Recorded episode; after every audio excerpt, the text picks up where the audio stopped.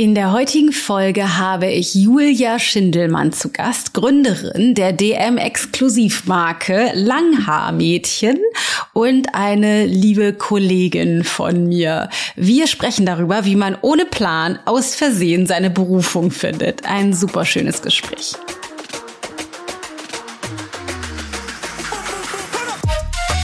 Wir kommen ja aus der Schönheitsbranche. Ne? Ich bin gelernte Friseurin, ich war damals Deutschlands beste Jungfriseurin, ich bin Hair- and Make-up-Artist, Mona ist ähm, an meiner Seite genau das gleiche oder das ähnliche, Friseurmeisterin, ähm, Visagistin. Und wir kommen aus dieser Schönheitsbranche.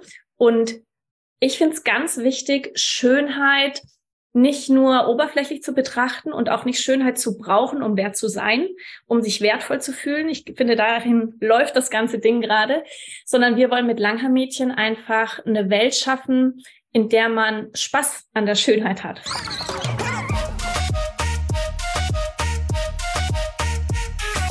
Ich bin Dana Spand mit Da ist Gold drin.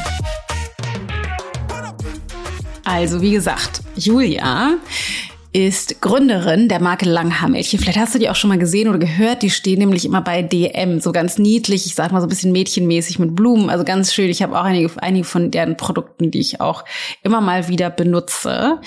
Ähm, und sie hat diese Marke mit ihrer Freundin Mona gegründet. Beides sind Friseurmeisterinnen und haben, also 2016 ging's los.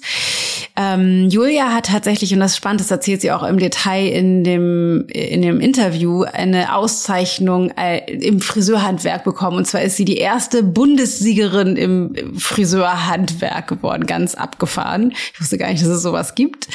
Und 2017 haben Julia und Mona sich dann im Grunde auch erst kennengelernt und in Australien einen Roadtrip gemacht. Und dort ist die Idee, äh, haben sie sozusagen vergrößert. Also sie haben 2016 die Marke schon gegründet, eher im Friseurhandwerk und wollen dann aber einen ganz anderen Weg einschlagen, nämlich zu den Haarpflegeprodukten, nenne ich es mal, mm, für Langhaarmädchen und haben einen riesen Konzern DM an ihrer Seite, was irgendwie total spannend ist und haben jetzt oder Julia vor allen Dingen ein Buch geschrieben, Mutig ist das neue Schön. Und in diesem Buch, genauso wie in dieser Podcast-Folge, erzählt Julia vor allen Dingen über den Weg, wie sie da hingekommen ist, von überhaupt nicht zu wissen, was sie überhaupt beruflich machen soll, reinzustolpern in ihre Berufung, erst als Friseurmeisterin rauszufinden, dass sie da irgendwas total gut kann und dann aber jetzt in einer ganz anderen Position gelandet ist mit einer Freundin von ihr oder einer Frau, die dann zu ihrer Freundin geworden ist, diese dieses krasse Unternehmen zu gründen. Und ich finde es so inspirierend, einfach zu sehen und zu hören, dass so viel mehr möglich ist, als wir oft uns selbst zutrauen oder für möglich halten aufgrund der Erfahrung, die wir in der Vergangenheit gemacht haben. Und Julia zeigt einfach wahnsinnig schön, wie, wie man da so, ich sag mal, unbedarft auch einfach rangehen kann und so viel mehr einfach möglich ist, als wir oft denken. Mutig ist das neue Schön, wahnsinnig cooles Buch, ist am 15. März erschienen und lädt uns dazu ein, die eigenen Grenzen neu zu denken. Ich finde es besonders schön, dass Julia von ihren Herausforderungen spricht, bezogen auf ihre eigene Vergangenheit. Also sie kommt aus einer Essstörung, was jetzt nicht so richtig uns darauf hinweist, dass sie dann in der Schönheitsbranche landet, aber gleichzeitig irgendwie in dieser Schönheitsbranche seiend eben die Tiefe und die Weite des Menschseins aus einer neuen oder aus einer anderen Perspektive betrachtet und dennoch sozusagen diese Schönheitsprodukte oder die Haare in diesem Fall als Spaß an der Freude benutzt, aber eben nicht möchte, da sich zu doll zu identifizieren und ihren Weg dahin und wie sie das als Marke auch handhaben und sie und Mona das Leben, erzählt sie in dieser Folge. Deswegen ganz viel Spaß mit dem Gespräch. Okay, herzlich willkommen, liebe Julia. Schön, dass du da bist. Hi, Dana. Ich freue mich so sehr. Ich habe natürlich, jetzt natürlich, wo ich das mit dir aufnehme, noch nicht, aber wenn die Leute das hören, natürlich schon ein Intro erzählt, so ein bisschen, wer du bist. Ja, ja. Deswegen würde ich gerne direkt reinstarten mit etwas, was mein Bauchgefühl mir nämlich sagt. Du ja. hast oder ihr habt ein Buch geschrieben mhm. und der Titel heißt Mutig ist das neue Schön. Ja. Was meinst du? Ich finde total, ich finde den Titel so geil, aber was meinst du damit? Ähm, mir ist ganz wichtig, ähm, wir kommen ja aus der Schönheitsbranche. Ne? Ich bin gelernte Friseurin, ich war damals Deutschlands beste Jungfriseurin, ich bin Hair- and Make-up-Artist, Mona ist ähm, an meiner Seite genau das gleiche oder das ähnliche, Friseurmeisterin, ähm, Visagistin und wir kommen aus dieser Schönheitsbranche und ich finde es ganz wichtig, Schönheit nicht nur oberflächlich zu betrachten und auch nicht Schönheit zu brauchen, um wert zu sein, um sich wertvoll zu fühlen. Ich finde, dahin läuft das ganze Ding gerade, sondern wir wollen mit Langhaar-Mädchen einfach eine Welt schaffen, in der man Spaß an der Schönheit hat, Freude an der Schönheit. Und deswegen ist mir Mut noch viel wichtiger als Schönheit, um ähm, wirklich die innere und äußere Schönheit zu leben. Und das haben wir die letzten Jahre extrem erfahren. Ähm, und genau das haben wir alles in unser Buch gepackt. Und ich ähm, finde immer wieder, ich will die Fahne, die Flagge hochhalten, immer wieder mutig zu sein, egal ähm, wie unperfekt man sich manchmal fühlt, wie unsicher, wie unselbstbewusst, man hat immer wieder diese Phasen. Aber wenn man nie aufhört, mutig zu sein, dann hat man immer gewonnen, finde ich. Mhm. Ja, auf jeden Fall. Ich bin auch hier ein großer Fan vom, vom mutig sein und zwar, weil ich glaube, dass wir einfach wahnsinnig viel Angst haben. Ja. Und egal, ob es jetzt Angst davor ist, irgendwie, keine Ahnung, ein Unternehmen zu gründen, diese großen Entscheidungen oder ein Kind zu kriegen oder was auch immer, oder einfach äh, mal ohne Make-up rauszugehen oder mhm. unserem Partner zu sagen, keine Ahnung, das gestern im Bett hat mir nicht gefallen. Ist ja egal, was es ist. Wir ja. haben einfach so wahnsinnig viel Angst, ohne das ja. immer mitzuschneiden und dafür braucht es einfach den Mut. Deswegen finde ich es total schön. Ich finde es ganz spannend, dass ihr das mit Schönheit kombiniert und einen Gedanken, der ist jetzt vielleicht ein bisschen provokativ, aber ich würde den trotzdem gerne äußern, beziehungsweise diese ja, Frage stellen. Und zwar, ähm, es ist ja nicht jeder schön. Und ich meine, schön ist natürlich, liegt im Auge des Betrachters sowieso, aber ich sage jetzt mal, auch wenn ich sicherlich an mir und du sicherlich an dir Sachen auszusetzen hast, wie jeder von uns irgendwie, der sich selbst der härteste Kritiker ist, zählen wir wahrscheinlich trotzdem, sage ich mal, zu so dem Durchschnitt, was man so äh, an schön empfinden würde. Weißt mhm. du, wir haben zwei Augen, eine Nase, Mund, irgendwie Haare und also so. Ne? Es gibt aber ja Menschen, die nicht irgendwie in dieses Schema gehören. Keine Ahnung, vielleicht haben die Haarausfall oder Narben im Gesicht oder keine Ahnung, denen fehlt ein Auge oder eine gebrochene, was auch immer. Ne? Also so jetzt wirklich krass einschneidende Dinge, die weit entfernt ist von dem, was man jetzt so als vielleicht makelbehaftet ja auch total schiefe Zähne oder was, ne, mhm. jetzt auch keine Modelmaß oder so, aber trotzdem würde ich sagen, zähle ich da wohl rein. Aber was, was denkst du dazu? Also alleine die Frage ist eigentlich voll schade schon, ne? dass wir genau, auch wir wieder in dieser Bewertung drin sind. Ich finde das ganz heftig, wie sich das einfach die letzten Jahrhunderte fast schon entwickelt hat und wie viel Energie wir da reinstecken, eben genau diesem Schönheitsideal zu entsprechen, das es eigentlich ja gar nicht gibt, das eigentlich nur in unseren Köpfen ist. Ähm, und deswegen ist mir ganz wichtig, auch wenn es bei mir zum Beispiel nur Kleinigkeiten sind, dass ich total schnell rote Flecken bekomme. Ich habe heute extra einen Ausschnitt angetragen, die werden gleich noch sprießen. Ich äh, kriege total schnell rote Bäckchen. Ne? Jetzt für dich vielleicht nichts Schlimmes, für mich aber jahrelang ultimativ schlimm. Und ich wäre so gerne im Boden versunken und ich wollte auf keine Bühne mehr und mich nicht mehr nach draußen trauen. Und wie du schon sagst, jeder hat, glaube ich, so seinen, seine eigenen Ängste. Und dann ist es nicht schlimm, ob der Zahn besonders schief ist oder ob es eben nur rote Bäckchen sind. Man schämt sich in dem Moment oder man, man fühlt sich einfach nicht so wertvoll. Und da haben wir gelernt, die Dinge trotzdem zu tun. Trotzdem. Und äh, bei Mona war es ganz hart eine Essstörung. Ähm, damit ging alles los in Australien. Ich glaube, du warst damals auch in Australien, gell? Ja. Die Magic äh, hat da gewirkt und mh, mm, Mona war in einem ganz, ganz tiefen Loch und hat sich nicht hübsch genug, nicht schön genug, nicht intelligent genug und einfach nicht genug gefühlt. Und daraus ist Langhaar-Mädchen entstanden.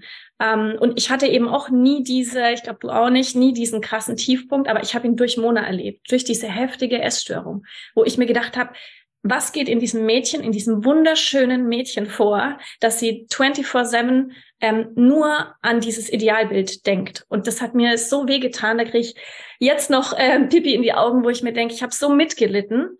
Ähm, und das haben wir versucht zu verwandeln. Und das haben wir in unsere Welt gepackt. Und wir haben gesagt, es muss sich was ändern. Und anstatt zu sagen, ja, die Schönheitsbranche ist nichts für uns, die ist zu oberflächlich, da fühlen wir uns nicht wohl, da fühlen wir uns nicht gesehen, haben wir gesagt, wir machen die Dinge trotzdem. Und wir machen sie einen Hauch anders. Und wir sind immer noch auf unserer Reise.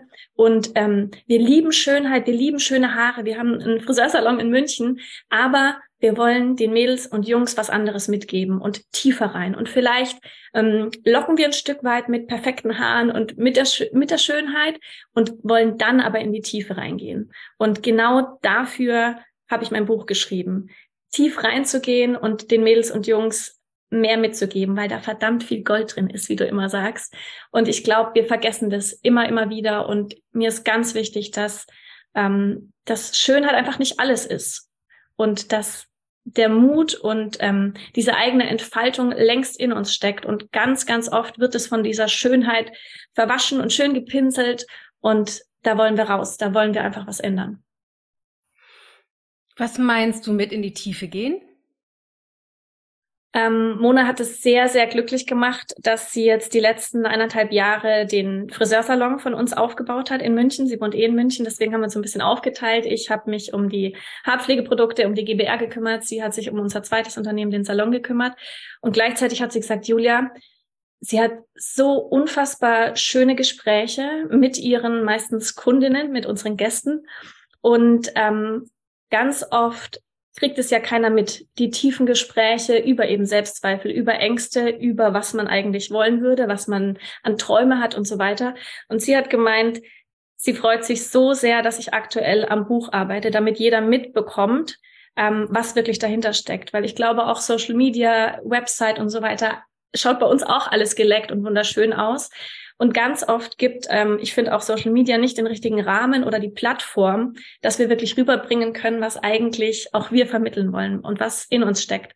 Und ähm, dafür haben wir jetzt irgendwie durch dieses Medium-Buch zum ersten Mal selbst den Raum geschaffen, ganz, ganz ehrlich zu sein, viel tiefer reinzugehen, ähm, über unsere Höhen und Tiefen zu reden, weil ganz viele Freundinnen auch von mir gesagt haben, aber bitte schreib auch über eure Tiefpunkte und wann, wann ihr mal geweint habt und wann mal alles zu viel war. Und dann habe ich gesagt, stimmt, ne, das kommt bei uns auch nicht so wirklich rüber, weil wir uns irgendwie ein Stück weit entschieden haben, positiv zu sein und den Leuten ähm, ähm, was Geiles mitzugeben, zu motivieren, an sich selbst zu glauben. Aber dazu gehört eben auch ganz oft ähm, die Tiefpunkte der anderen kennenzulernen. Und ja, das ist alles in dem Buch.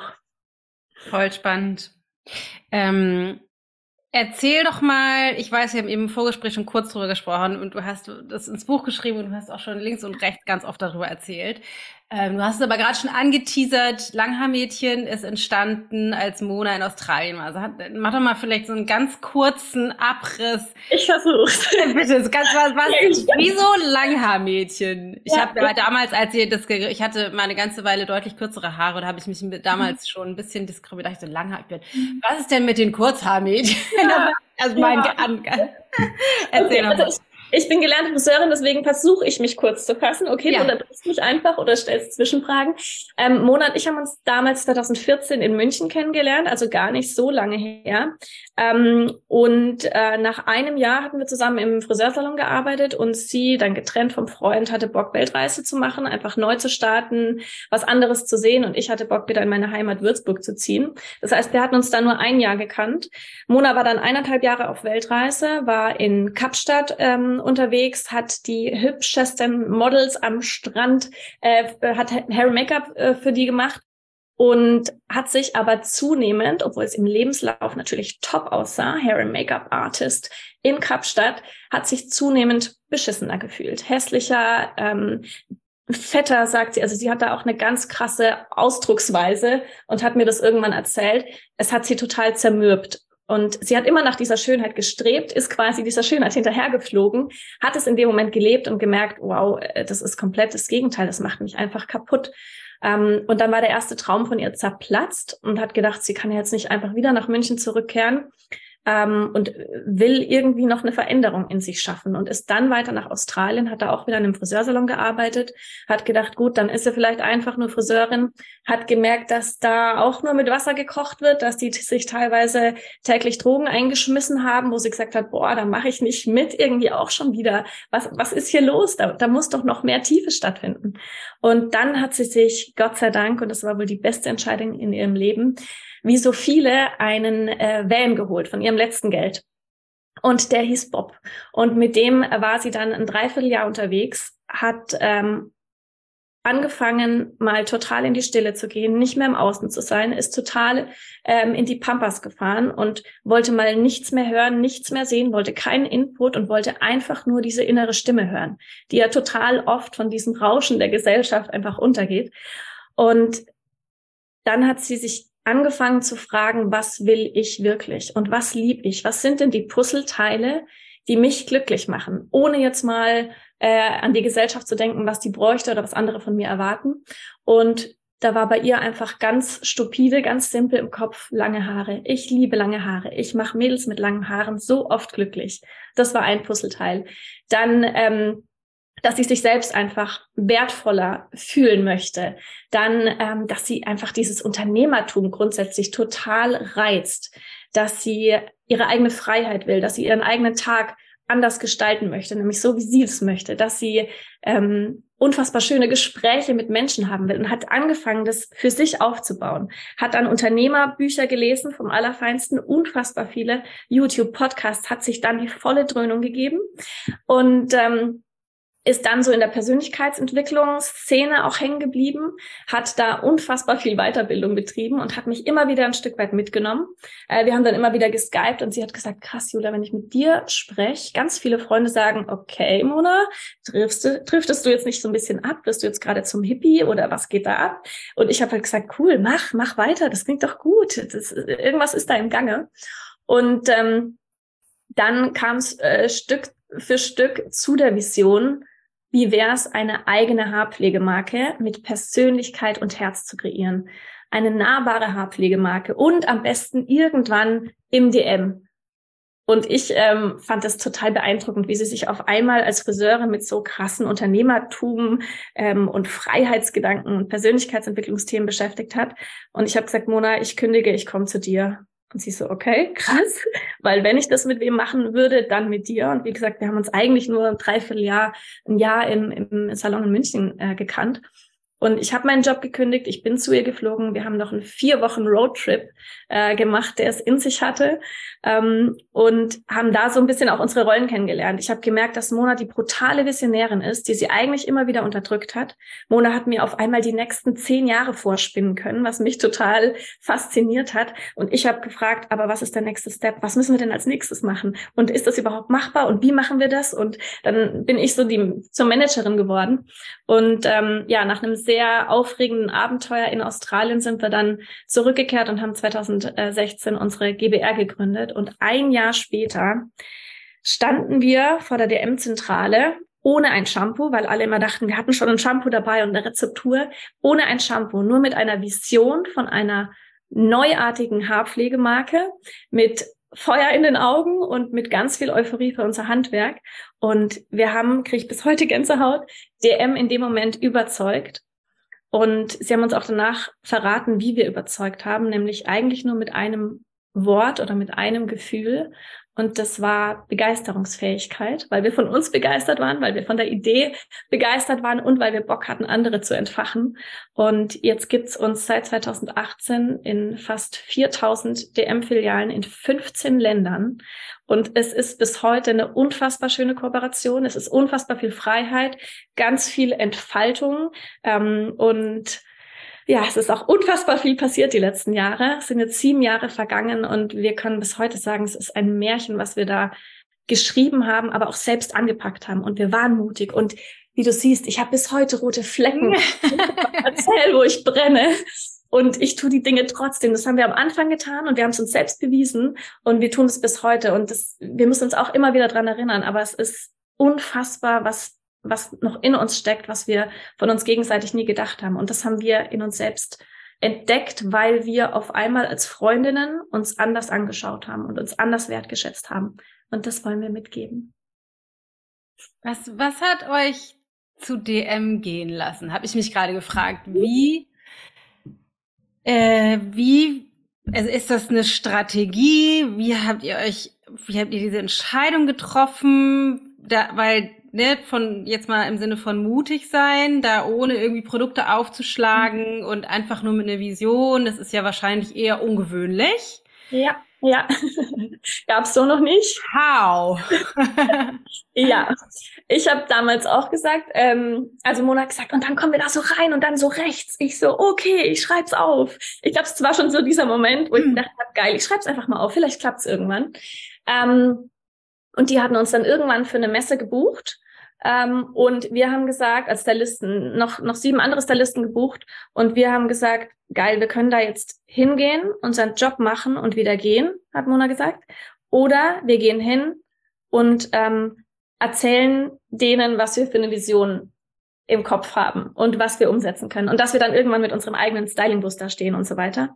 Haben uns im Vorhinein unfassbar viel auch mit der Philosophie von DM ähm, befasst, weil wir gesagt haben, ähm, auf keinen Fall um jeden Preis der Welt erfolgreich sein, sondern wir müssen unsere Entfaltung leben, sonst sind wir wieder am Anfang und unglücklich und äh, haben das Gefühl, da geht noch mehr. Und ähm, Dadurch ist der Gedanke DM entstanden, einmal von der Philosophie her, dass da ganz viel Menschlichkeit, haben wir zumindest schon mal gelesen gehabt, ganz viel Menschlichkeit herrscht, dass da sehr, dass es da sehr familiär zugeht. Ähm, der Gründer Götz Werner hat uns wahnsinnig ins, äh, inspiriert und interessiert. Ich weiß nicht, ob du ihn so kennst. Also ein unfassbar krasser Mensch, der in manchen Interviews eben auch sagt, wir müssen die Liebe heutzutage entwickeln. Der hat so viel von Liebe gesprochen und wir so, das gibt's doch nicht. Wieso redet so ein krasser, ähm, so ein krasser Unternehmer von Liebe und ähm, das als Mann, Entschuldigung, dass ich das so sage, aber so haben wir eben damals gedacht. Das hat uns total in den Fingern gebitzelt. Das heißt, einmal auf die Weise und dann hat Mona aber auch ganz easy am Strand in Australien ganz viele deutsche Backpacker gefragt, wo kaufst du dein Shampoo? Wo willst du denn dein, dein, dein Shampoo kaufen? Was interessiert dich denn? Und unfassbar viele Mädels haben DM gesagt. Also einfach auch dieses für viele erreichbar zu sein. Und ähm, der, der, der dritte Punkt war einfach das passive Einkommen, was Mona gelernt hat. Wenn wir frei sein wollen, dann machen wir im Idealfall nicht nur einen Friseursalon auf, wo wir Zeit gegen Geld tauschen, sondern ähm, wir wollen uns Freiheit schaffen, indem wir zugeben, dass wir nicht alles selbst können und uns einen Partner holen, der unsere Schwächen ausgleicht.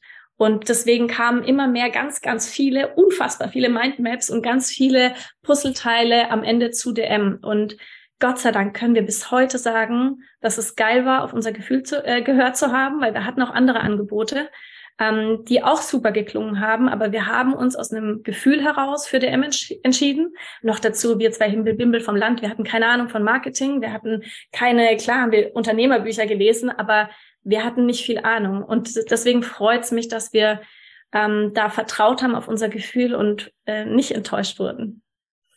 Voll cool. Echt mutig. ähm, ich habe auch ein paar Produkte von euch. Oh, cool. Hm. Ähm, und da steht immer sowas drauf wie, was steht denn da drauf? Haartipps? Nee, äh, so irgendwie bezogen, die, ein Teil von der Verpackung ist recycelbar, recycelbar oder irgendwie, ich weiß nicht mehr genau. Und ich mhm. habe mich immer gefragt, wieso macht ihr das nicht ich sag mal, noch, noch ökologisch. Habe ich immer gefragt, ob das bei den, ob das wohl an DM liegt, also so aus der, ne, aus der Ferne, jetzt so als ja. Unternehmerin und ich kenne ja Mona ein bisschen.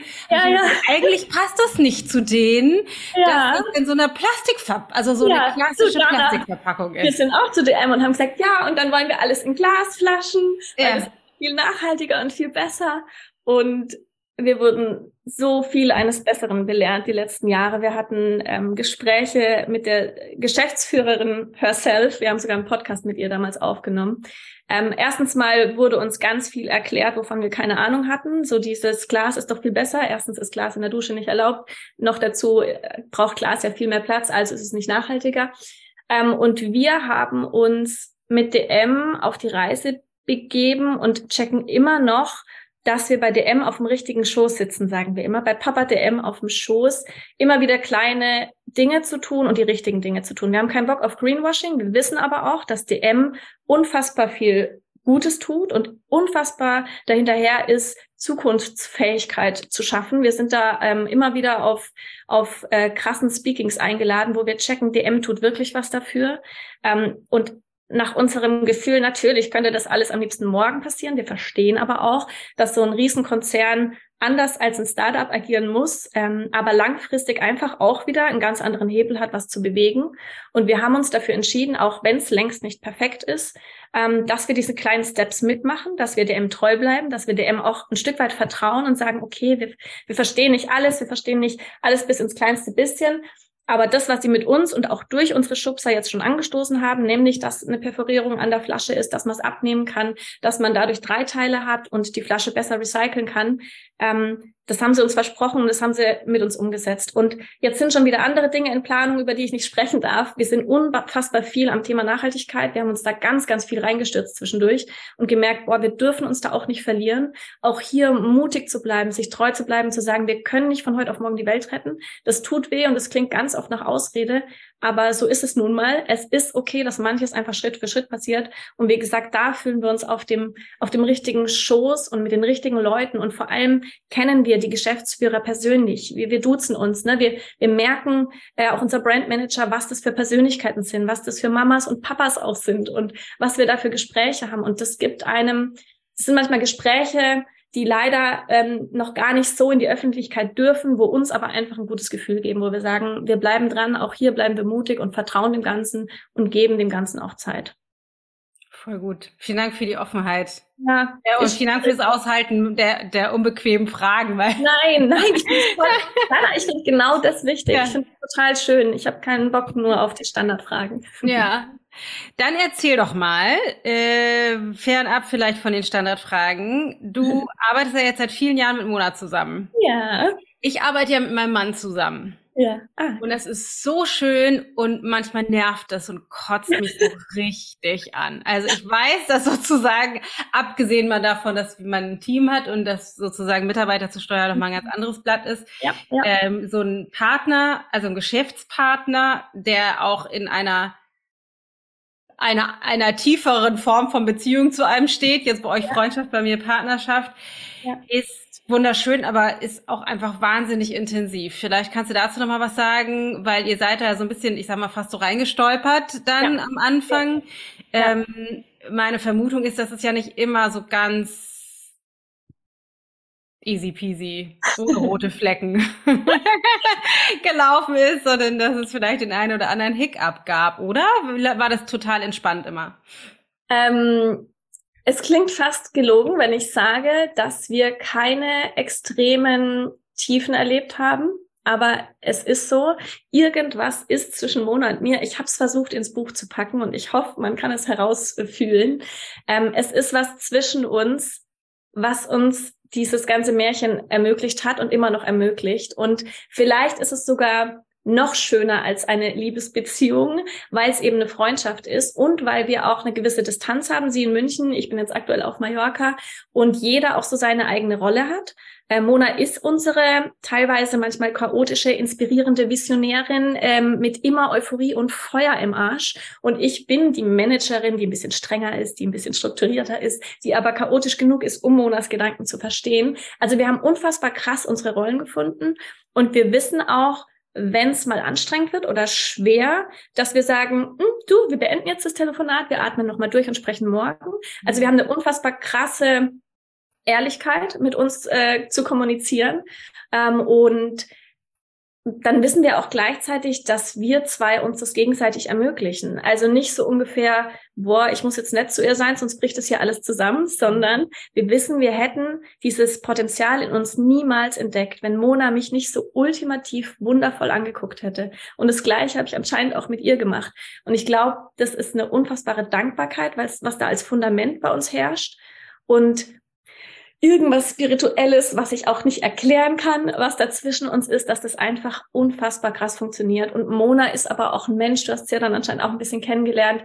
Ähm, Mona ist auch so, dass sie nie sagt, und ich glaube, wir sind beide so, ähm, ich weiß jetzt alles und hör mir mal zu, sondern wir gehen immer einen Schritt zurück. Und es, was, glaube ich, das Wichtigste ist, wir können ganz oft unseren Verstand, unser Ego davon unterscheiden, ähm, wenn wenn irgendwelche komischen Situationen sind, wie Mona zum Beispiel ernsthaft beim Shooting zu mir sagt, ah, ich bin gerade neidisch auf dich, okay, ich hätte auch gerne so viel Leichtigkeit vor der Kamera. So was sagt die Frau in dem Moment. Dann weiß ich, sie ist neidisch auf mich, aber ich sage dann, ja, es ist nur dein Ego, ich liebe dich trotzdem. Das ist nicht, das ist nicht meine Mona, die ich kenne, die ich in ihrem Higher Self kenne und ich weiß, wie Mona toll sein kann. Das heißt, es verletzt mich nicht, es berührt mich nicht. Ich weiß, mein Gott, da brodelt gerade was in ihr, meint sie nicht böse, kann sie nichts dafür, alte Geschichte wir sprechen kurz drüber und ich glaube, das ist so die Magie, dass wir das gelernt haben zu unterscheiden und ganz, ganz viel auszusprechen. Und deswegen kommen wir immer wieder und, und, und wie gesagt, sind gar nicht so in den krassen Tiefen, ja, kommen immer wieder zu unserer Freundschaft zurück, die uns das alles ermöglicht. Das war jetzt auch eine war kleine Erklärung. Ja, voll schön. War das von Anfang an so? Ja, ja, tatsächlich. Ähm, also fast am Anfang noch viel mehr, weil wir gemerkt haben, boah, ich brauche diese, ich habe gemerkt, ich brauche diese Frau für diese Vision. Ich wäre doch dann niemals drauf gekommen, als ja. Friseurin eine Haarpflegemarke zu eröffnen. Und Mona sagt, boah, ey, wahrscheinlich wäre es niemals zu DM gekommen, wenn ich nicht dich gehabt hätte, um das Ganze zu ordnen. Äh, das heißt, am Anfang noch viel extremer, um zu checken, wow, äh, wir mussten da erstmal aufräumen. Und jetzt kommen wir aber noch mehr in unsere eigenen Stärken und merken, ja jeder ist auch nochmal anders und individuell und wir wissen aber auch, wir wollen nicht den ganzen Tag aufeinander sitzen. Wir hatten jetzt wieder drei Tage Shooting und sagen dann, okay, ciao, reicht wieder. Weil äh, wir merken, wir müssen nicht im gleichen Büro sitzen, wir müssen nicht äh, im gleichen Salon stehen. Das haben wir eben auch über die Jahre gelernt, zu wissen, wo wir uns platzieren müssen, dass wir uns so verstehen. Und ja, das ist immer wieder eine schöne Reise und gar nicht so anstrengend für uns. Ich glaube, das ist auch das, warum so viel anderes Schönes entwickeln und entstehen kann, weil es zwischen uns sich sehr oft unfassbar leicht anfühlt. Ja, voll gut. Ihr habt auch, es sind ganz interessant, das irgendwie so aus der unternehmerischen Sicht zu betrachten, ne? weil es man sagt ja ganz klassisch, braucht es einen Visionär äh, für die für die Gründung und es braucht halt, ein, du da hast jetzt Manager genannt, einen anderen einen, einen Modell, einen Integrator oder oder wie auch immer sozusagen, also jemand, der sehr sehr organisiert ist und die die Vision aus den Wolken holt und auf die Straße bringt sozusagen ja. und das ist ja. total schön, aber dass ihr auch so einen so einen Weg gefunden habt. Ähm, da miteinander zu sein, weil das ist ja tatsächlich, zumindest kann ich das aus meiner eigenen Erfahrung sagen, bei uns bin ich eher die verrückte Visionärin und, und Matthias gehört sozusagen, das ist tatsächlich ein bisschen anders, er ist nicht so ganz, wir haben jemanden eingestellt, der dann den Management-Part übernimmt, aber das, das, dass man ja, dass man jetzt zumindest aus der Visionärssicht manchmal ja auch die anderen damit einschüchtern oder auch nerven kann mit dieser chaotischen, unstrukturierten Art. Deswegen, ja. so wie du über Mona sprichst, scheint sie auf jeden Fall bei dir in guten Händen. Ja, und, und früher im, im Salon haben viele immer gesagt, boah, Mona ist eine Chaotin. Und ich, ja. ich in Australien habe ich gelernt, ich hab, Mona, du bist ein Genie. Für mich ja. war es immer ein Genie und sie so, nein. Ich so, doch, für mich bist du das gerade in ja. dem Moment. Mir egal, ich sag das so. Und ich glaube, ja, in, in diesem Chaos das Genie zu erkennen, ist nicht für jeden möglich, aber eben für mich. und deswegen funktioniert's. Voll cool. Warum Haare? Ich wollte nie Friseurin sein. Ich habe mein Fachabitur in Gestaltung gemacht und habe dann gedacht, ich studiere Maskenbild. Mona übrigens genau die gleiche Geschichte, obwohl sie in Ulm aufgewachsen ist und ich in München und wir uns eben viel später erst kennengelernt haben. Und ich habe dann die Friseurlehre gemacht und habe gedacht, cool, ich konnte noch auf zwei Jahre verkürzen durch mein Fachabi, bin da durchgeschlittert, war endlich mal die Beste in, in der Berufsschule, sonst immer sehr schlecht in der Schule, da endlich mal die Beste und habe gedacht, schnell weiter und ähm, Maskenbild studieren, weil ich unbedingt was Kreatives machen wollte. Ähm, meine Mama hat gesagt, ich bin aus dem Kindergarten heimgekommen und habe mich direkt wieder an Basteltisch gesetzt. Also sie hat gemerkt, es geht in die, in die kreative Richtung. Und dann wurde ich auf einmal angerufen und es hieß nach meiner Gesellenprüfung, ich habe die beste Gesellenprüfung in ganz Würzburg geschrieben. Und ich habe nicht mal gewusst, Dankeschön, ich habe nicht mal gewusst, dass es sowas gibt, dass man darauf hinarbeiten kann. Das heißt, es freut mich bis heute. Ich habe in meinem Keller immer alle meine Family und Freunde geschnitten und habe das sehr viel nach Gefühl gemacht, weil ich im billigsten Laden der Stadt ähm, gelernt habe, im 10-Euro-Friseur. Das heißt, man hat gemerkt, dass ich da einfach nur schnellstmöglichst, die haben mir gesagt, eben nach zwei Jahren kann ich weiterziehen, schnellstmöglich wieder raus wollte. Und ähm, das war so das Spannende, dass ich dann auf einmal, dass mir gesagt wurde, ich bin da extrem gut drin. Und ich gedacht habe, hm, okay, ist mir jetzt gar nicht so schwer gefallen, das sagst du auch in dem einen Podcast, einfach mal zu gucken, die Dinge, die man ex exzellent oder noch besser macht als andere. Ähm, und dann bin ich zu einem Weltmeister gewechselt und habe gedacht, komm, ich mache noch ein bisschen weiter mit dem Friseur, weil hm, irgendwie fühlt sich's gerade gut an, ich bleib mal auf dem Weg. Natürlich teilweise die Gesellschaft von außen, hey, du hast Fachabitur bist Friseurin, what the hell? Und ich so, nee, fühlt sich gerade gut an, ich mache weiter. Dann habe ich ganz viele ja, war da unfassbar in der Wettbewerbsszene. Das habe ich auch meinem damaligen Chef äh, zu verdanken und wurde dann in Unterfranken zur besten Friseurin. Dann gab es einen nächsten Wettkampf, ähm, der ähm, bayernweit war und dann eben bundesweit. Und ich war 2010 Deutschlands beste Jungfriseurin. Und ich habe gedacht, wie bin ich denn jetzt hier auf diese Bühne gekommen? ähm, irgendwas haben mir Haare auf einmal angetan und irgendwas ist mir leicht gefallen. Und ähm, das war so meine Geschichte dass ich ähm, aus einer Leichtigkeit heraus, ohne dieses krass, ja, mit Haaren will ich Geld verdienen, Haare mhm. äh, führen mich zum Schotter, sondern es war andersrum. Die Haare sind irgendwie zu mir gekommen und ich habe gemerkt, ich mache daraus, es ist meine Passion und wir machen daraus was ganz Besonderes.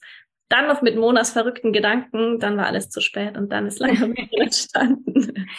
Warum dann die Haarprodukte? Also, weil das ist ja das eine, ist ja sozusagen dann dein Handwerk, wo du auch festgestellt hast, okay, krass, kann, scheine ich irgendwie richtig gut zu können, aus Versehen. Das ist ja mit dieser Zone of Genius oft so, dass, ja. dass man das gar nicht so wahrnimmt, weil es halt so einem so extrem leicht von der Hand geht. Ja. Ähm, und dann Haarprodukte. Du hast vorhin schon gesagt, es war so ein bisschen die Idee von, wir wollen finanziell frei sein oder auch passives mhm. Einkommen, also irgendwie etwas gestalten mit einem Partner an der Seite, ähm, wo wir, wo wir sozusagen mehr Freiheiten haben. Das ist aber ja, sage ich mal, erstmal ein, ein Grund, der komplett produktunabhängig ist. Das kannst du ja auch mit, keine Ahnung, Gallseife werden oder genau. mit äh, ja. Fußnägelknipsern sozusagen. Ja. Also es ja. muss ja jetzt, müssen ja jetzt keine Haarprodukte sein. Das heißt, es ist ja schon so ein bisschen allein damit, wo du oder ihr beide dann herkamt. Aber warum, also gibt es sozusagen noch eine andere Idee oder einen anderen Gedanken oder einen anderen Wunsch oder eine andere Vision sozusagen hinter,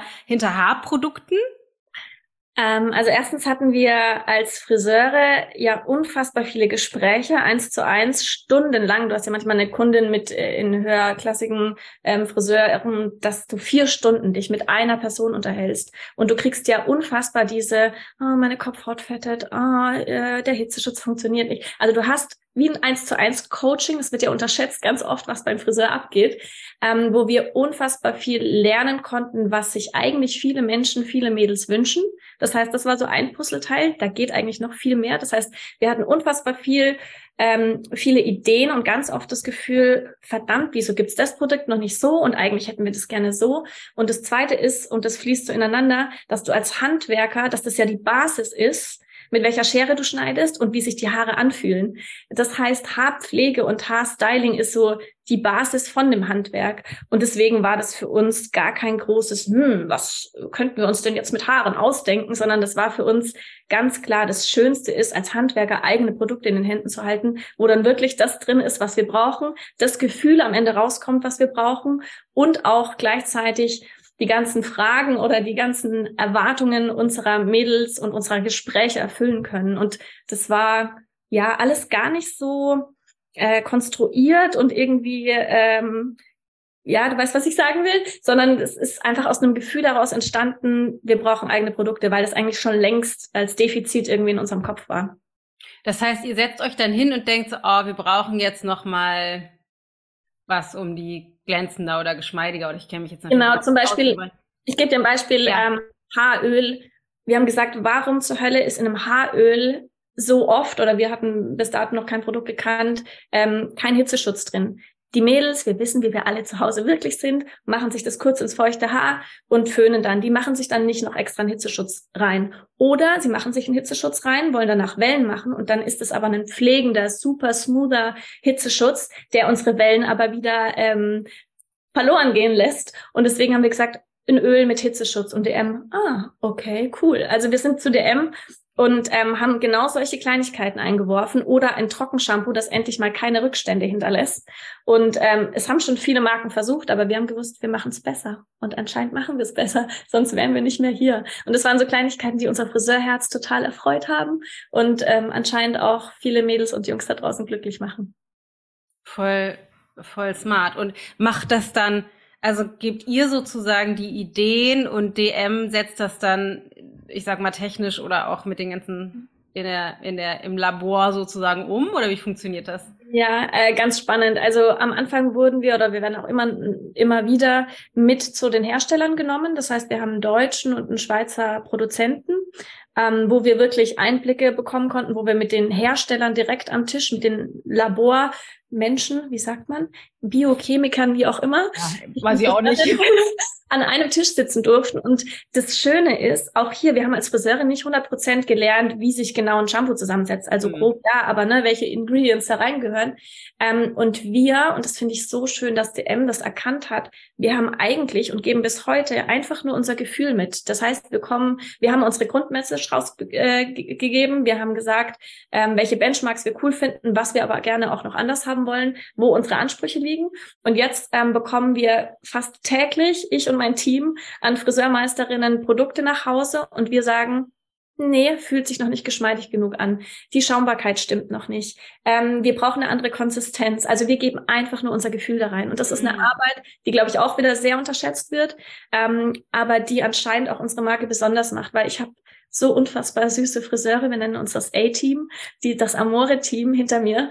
Und die denken nicht an, wie kriege ich möglichst schnell Profit und wie werden wir möglichst schnell groß, sondern die wollen einfach nur geiles, geschmeidiges Haar oder stabiles Haar für Locken zum Beispiel. Und da haben wir ganz viele unterschiedliche Strukturen, ganz viele unterschiedliche Mädels in unserer Gruppe mit Robbie und Julia und Mona und mir. Und ähm, da sind wir am, sitzen wir, nee, wir sitzen nicht, wir stehen in der Dusche und äh, berichten uns dann per Sprachnachricht, was wir noch anders haben wollen. Und das sind, das ist, ja, eine total easy Herangehensweise, aber das ist das, was es am Ende anscheinend ausmacht und anders macht. Voll schön. Klingt, klingt total äh, smart. Und warum jetzt das Buch? Wie seid ihr auf die Idee gekommen, das Buch zu machen? Na, Mona hat es natürlich schon in Australien 2016 gewusst. Und irgendwann, wenn wir dann erfolgreich sind, dann schreibst du ein Buch. Und ich so, oh Gott, nein, kann ich nicht. Äh, ja, jetzt ist es soweit. Also es ist wirklich manchmal äh, gespenstisch, was Mona schon alles vorausgesehen hat. Ähm, ich habe jetzt gemerkt, über die Jahre alle immer so, oh, du schreibst voll die schönen Texte. Ich so, hä, ich habe doch leichte Legasthenie, äh, kann doch gar nicht sein. Auch hier wieder der Klassiker, ne? In Deutsch nie gut gewesen und auf einmal soll ich ganz schöne Texte schreiben. Ich glaube auch hier wieder, weil es aus dem Herzen kam, weil es aus einer Euphorie passiert ist, weil ich auf einer Bühne stehe und mit Mona Vorträge halte, die eben nicht wirklich vorbereitet, sondern die aus uns raussprudeln, genauso wie dieses Interview. Und auf einmal hat sich irgendwas anders angefühlt und deswegen ist dieses Buch entstanden. Ähm, ein befreundeter Autor hat zu mir gemeint, du weißt schon, dass ihr ein Märchen geschrieben habt. Jetzt schreibt doch mal ein Buch. Und ich auch erst wieder, nee, es gibt jetzt Wichtigeres zu tun, Produktentwicklung und so weiter. Und Mona dann auch, schreib dieses Buch, verdammt. Ich will, dass die Leute wissen, was da passiert ist und dass, ich glaube, ganz viele Menschen sich immer noch zu wert, wertlos fühlen und immer noch denken, ja, ist doch cool, was ich erreicht habe, aber eigentlich noch viel mehr passieren könnte. Und dadurch ist das entstanden und auf einmal habe ich die letzten eineinhalb Jahre an diesem Buch geschrieben. Ich habe es komplett selbst geschrieben. Der Verlag hat dann auch gesagt, wow, äh, wir wussten jetzt nicht, dass du direkt 200 Seiten abgibst, aber krass. Die Lektorin war ganz geflasht, weil ich habe gedacht, na, so macht man das halt, hat man 200 Seiten abgegeben und ähm, ja, war jetzt ein unfassbar spannender Prozess und mich freut's ganz besonders für die kleine Julia, die eben gedacht hat, sie kann nicht schreiben und auch nicht besonders gut lesen und ist nicht gut in Rechtschreibung, dass, ähm, dass das jetzt ein, ein wunderschönes, auch wieder eigenes Abenteuer war, in dem ich da, wie gesagt, nochmal die Tiefe von Langhaar Mädchen für uns festhalten konnte, aber eben auch für die Außenwelt. Und ich hoffe, wir werden damit ganz viele Herzen inspirieren. Und mir ist auch ganz wichtig, dass das hm, kein Buch ist, was aus Lektionen, aus Erfolgslektionen besteht. So werde ich in fünf Schritten äh, super Unternehmer oder wie auch immer, sondern ich sage auch immer, das ist nicht die Wahrheit, die ich da erzähle, sondern es ist unsere Wahrheit, es ist unser Blick auf die Dinge, es sind die Dinge, die für uns funktioniert haben.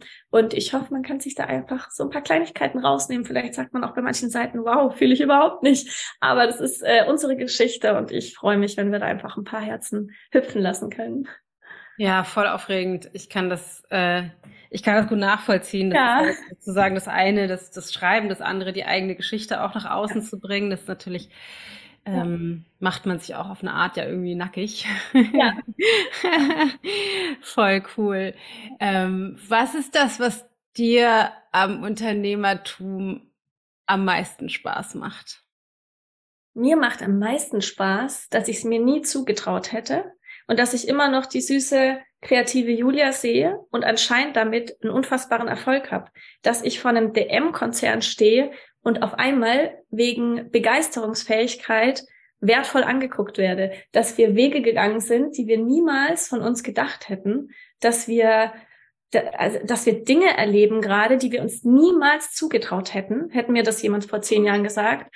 Und das heißt, die Dinge zu erleben, ähm, mit denen ich mich selbst immer wieder überrascht, das finde ich an Unternehmertum so geil, mir so die eigene Freiheit aufzubauen, damit noch ein ganzes Team mit reinzuziehen und die auch so ähm, so viel Freiheit wie möglich, denen so viel Freiheit wie möglich zu schenken. Das finde ich immer wieder ein, ein Geschenk, Unternehmertum einfach mit unserer Brille anzugucken und Unternehmertum auf Langhaar-Mädchen-Art und Weise zu leben. Was fordert dich am meisten heraus? Mmh ich glaube, den äußeren Ansprüchen, da werden wir wieder äh, zu entsprechen, Social Media zu erfüllen und am besten noch einen Podcast machen und noch die Website und also dieses rein logische, dieses, wo Mona und ich manchmal überfordert sind und denken, oh Gott, macht ihr das mal alle und wir füllen das mit Leben, weil wir äh, keine Ahnung haben vom äh, Channeln, die Kunden zu irgendeinem Produkt zu channeln oder wie sich das nennt, ich weiß es gar nicht. Also ähm, wir wollen eigentlich einfach nur äh, rumspringen und Freude und Euphorie für, für Haare verbreiten. Und das finde ich manchmal das Anstrengende, dass man aber schon gewisse Dinge tun darf, auch wieder außerhalb unserer Komfortzone und außerhalb unserer Stärken, äh, um das Ganze langfristig erfolgreich zu halten. Aber da haben wir auch gelernt, Leute mit reinnehmen, ähm, sich andere Leute mit anderen Stärken holen und dann in der eigenen Mitte zu bleiben. Und das ist, glaube ich, manchmal sehr anstrengend. Und am Anfang muss man einfach noch Fachkraft, Manager, Unternehmer, alles auf einmal sein. Da geraten wir leider immer wieder rein in diesen Strudel und dann mhm. sagen wir wieder, stopp, zurück, du nix als Visionärin. Wahrscheinlich geht's dir genauso. Man hat so viel Euphorie für viele Themen. Aber man muss sich eingestehen, dass man nicht alles alleine kann. Und wenn man das versteht, dann ist das ja auch gleichzeitig das größte Geschenk, einfach wieder zu sagen, mit anderen Menschen auch hier wieder viel mehr zu erreichen, als was man alleine schaffen könnte. Ähm, ja, ja, das ist, glaube ich, auch so echt der Klassiker, ne? Ich glaube, dass, dass gerade wenn man, wenn man ein Unternehmen gründet und halt sozusagen aus dem, aus der Fachkraft herauswächst. Ja. Ja.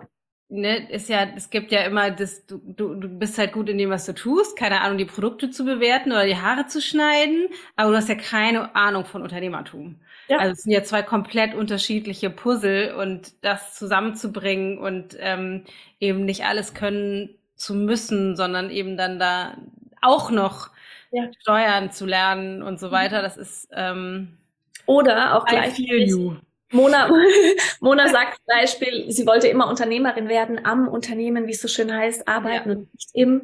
Und jetzt sagt sie, Julia, ich stehe aber auch verdammt gerne im Salon. Ich will ja. noch ein paar Tage Friseurin sein. Ich will dieses hautnah erleben, was die Mädels über unsere Produkte erzählen äh, oder was sie sich noch wünschen. Wir wollen doch am, am Gast bleiben, äh, um das weiterzuentwickeln und nicht abzuheben und zu sagen, wir werden jetzt super professionell. Ich finde das super schwierig. Oder das ist so die Kunst. Je professioneller man manchmal und strukturierter und Content Plan. Und ne, je, je perfekter man wird, desto unperfekter wird's. Und ähm, also, nee, wir wollen unperfekt bleiben und wollen irgendwie auch immer wieder ein bisschen Chaos verursachen. Auch bei DM, denen gehen wir, glaube ich, auch ab und zu auf den Sack. Ähm, das, ist, das sagen die auch. Und die, dann sagen sie aber auch gleichzeitig, aber Leute, wir brauchen das auch. Ne? Dieses, einmal wollen wir nach links rennen, ganz sicher nach links und dann wieder doch noch kurz nach rechts.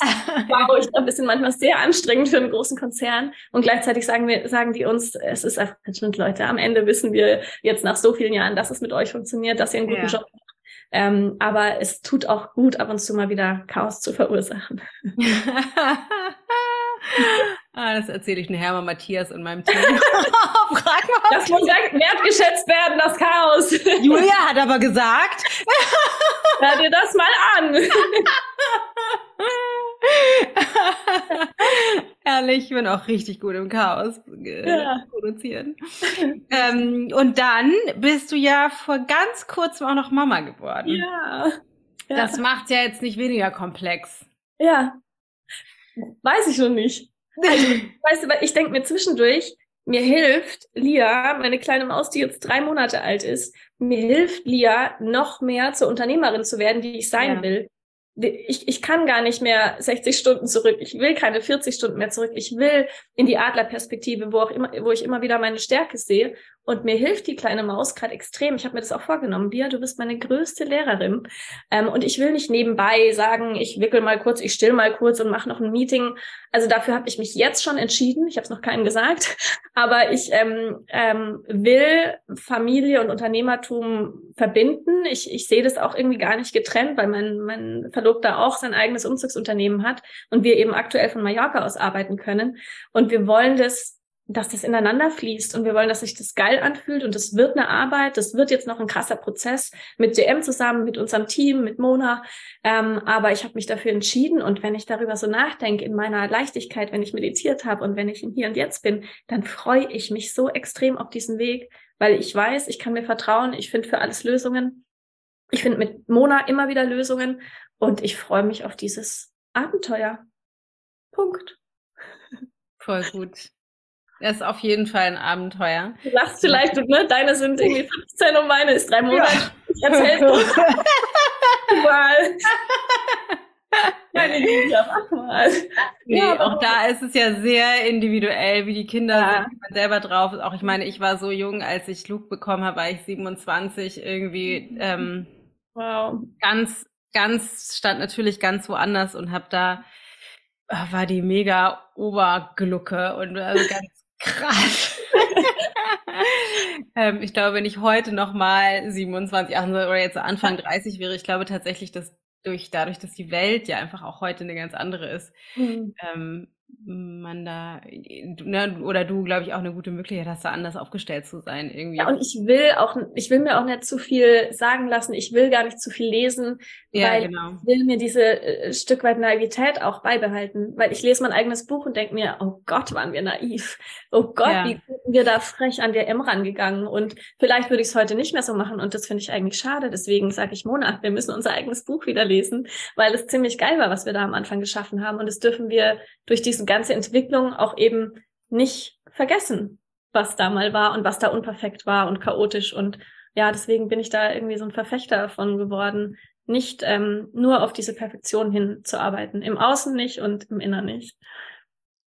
Glaubst du, das, was du erschaffen hast mit Mona zusammen, mhm mit dem Unternehmen, mit dem Salon, mit der Marke, mit der Kooperation, mit einem Partner, mit Tochter jetzt in, in Mallorca oder auf Mallorca. Ähm, glaubst du, das ist für jeden möglich? Nö. Aber einfach nur, weil es nicht jedermanns Ding ist. Also ich finde, ähm, jeder muss ja seine eigene Art von Erfolg und Glück und Erfüllung leben. Und vielleicht ist es für den einen was ganz anderes als für mich. Und deswegen finde ich immer schwierig den Satz, du kannst alles werden, wenn du nur daran glaubst, weil nein, ich könnte kein Doktor werden, weil ich äh, weiß, dass ich das nicht hinkriegen würde, weil ich es nicht sein will. Also ich finde, man muss ganz, ganz viel in sich gehen, um wirklich zu checken, was man wirklich will und was man nicht will. Und dann kann man die Dinge erreichen und viel mehr schaffen, als man von sich glaubt. Aber dieses ähm, ständige, du kannst alles schaffen, was du willst, ähm, und es stehen dir alle Möglichkeiten offen, bin ich gar nicht so ein Fan davon, weil ich glaube schon, dass es mit ganz vielen Umwegen, so war es ja, glaube ich, bei dir auch, mit ganz, ganz vielen Umwegen, ähm, oder vielleicht sind es eben gar keine Umwege, genau der, der richtige Weg schon da ist und den darf man finden und auf den darf man immer wieder zurückfinden und ähm, ja. Und wie findet man den? Also ich ja, das, ich höre ich hör sie schon fragen. Ja. Deswegen äh, spreche ich es mal aus. Ja, Aber wie weiß ich denn, was ich machen will? Weil insbesondere bei dir ist es ja jetzt so, du hattest ja, sag ich mal, das Glück, mhm. wenn man das so nennen mhm. will, erstmal aus Versehen extrem erfolgreich zu sein im Haarestein sozusagen und mhm. dann auf jemanden zu stoßen, der dich perfekt ergänzt, sozusagen. Ja. ja. also das, Aber war es Glück oder war es schon wieder, ne, ich hätte äh, bei meinem Ziel bleiben können mit der Maskenbildnerei. Ja. Gesagt, nee, nee, nee, da wollte ich hin. Ja. Aber ich habe in dem Moment auf mein Gefühl gehört. Also ich weiß, es ist immer super schwer zu zu begreifen und manchmal weiß man nicht, ist es mein Bauchgefühl, ist es mein Kopf oder mein Herz, das gerade spricht.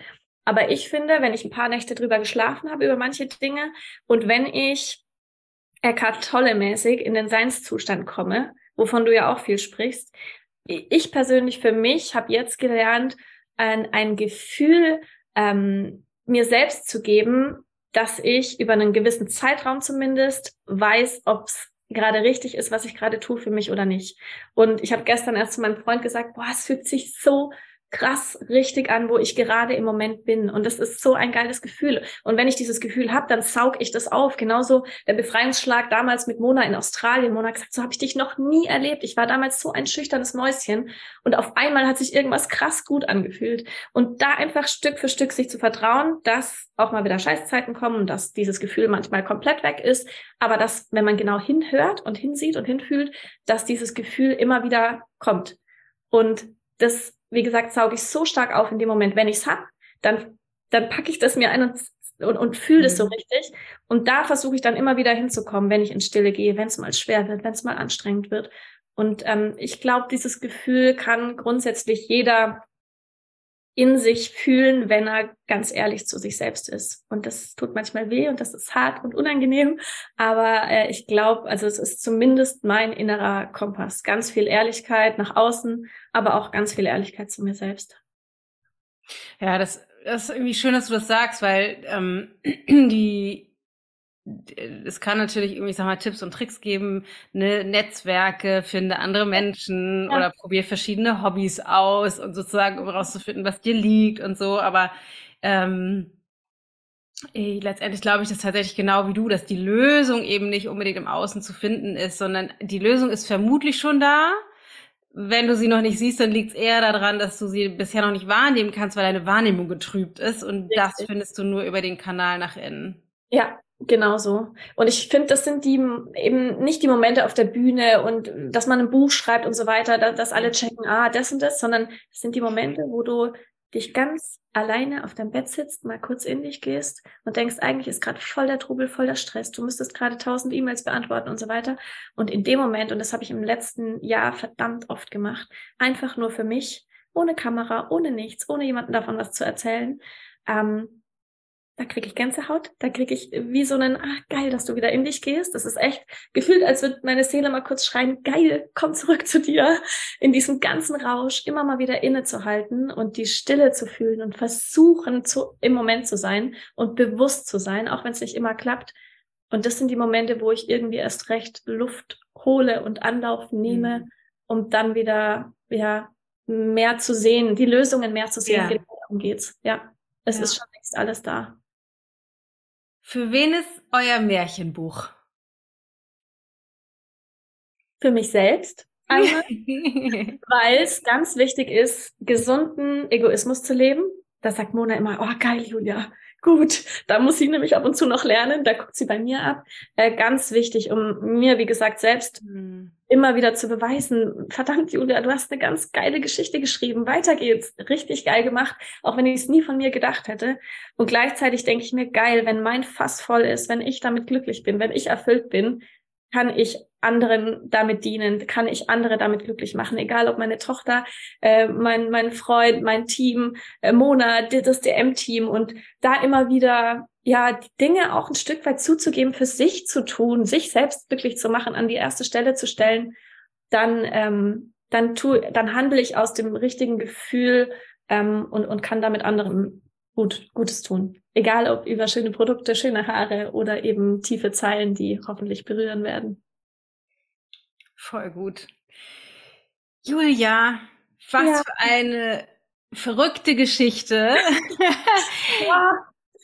Links und rechts rum äh, finde ich total cool. Ich finde es echt beeindruckend, eure mutigen Schritte rauszugehen. Ich finde es total cool, dass, dass du jetzt auch wirklich äh, ne, mit deiner mit deiner Tochter und deinem Partner, dass ihr irgendwie jetzt da auf Mallorca seid und euch diese Freiheit rausnehmt, dass dass du und Mona, dass ihr irgendwie so ähm, fluide kooperiert, mal nah, mal fern. Also das finde ich ja. tatsächlich beeindruckend, weil ich glaube, das ist äh, ich habe schon so viele Unternehmerkooperationen fies auseinandergehen sehen in very, äh, very short time.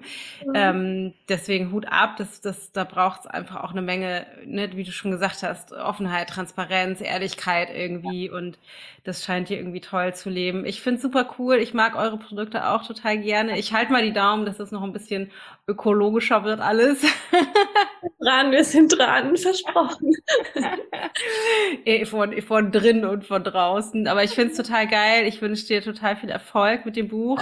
Mutig ist das neue Schön. Wann ist das Erscheinungsdatum? 15.3.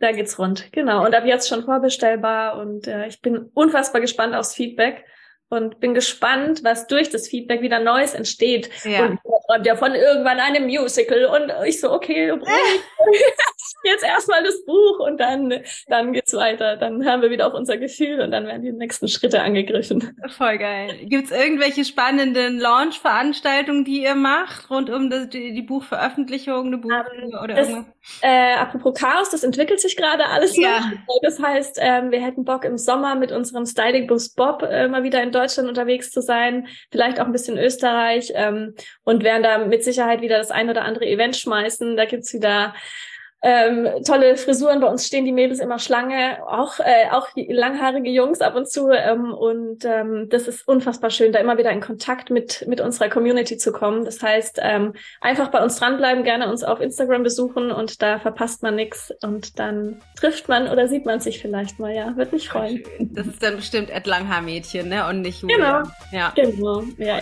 Cool. Ja. Vielen Dank. So geil. Danke Nana.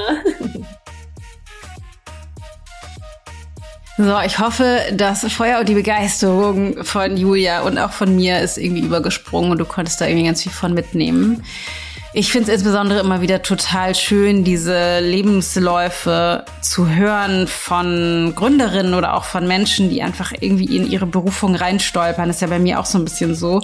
Ich bin ja nicht wie als Kind groß geworden. Ich werde mal Life-Coach und Autorin und so, sondern ähm, habe ja ganz andere Sachen gemacht mit Gravi-Design und Yoga und was ich noch alles gemacht habe. Und das ist einfach so schön und finde ich so bestärkend und ermutigend, dass so viel mehr möglich ist, als wir oft denken. Deswegen hoffe ich sehr, dass du ganz viel mitnehmen konntest aus diesem Gespräch. Gespräch. Und falls du glaubst, dass das inspirierend ist für andere Menschen, dann teile super gerne mit deinen Freunden und Bekannten diese Folge oder teile sie auf Instagram und vertag uns. So oder so würde ich mich riesig freuen, auch von dir zu hören. Schick uns eine Nachricht auf Instagram, kommentier unter dem Post, schick uns eine E-Mail, deine Gedanken zu der Folge. Und wenn du unseren Podcast, meinen Podcast, bewerten möchtest auf ähm, der Apple App oder Spotify freuen wir uns natürlich auch immer von dir zu hören. In diesem Sinne wünsche ich dir alles Gute, pass gut auf dich auf. Deine Dana.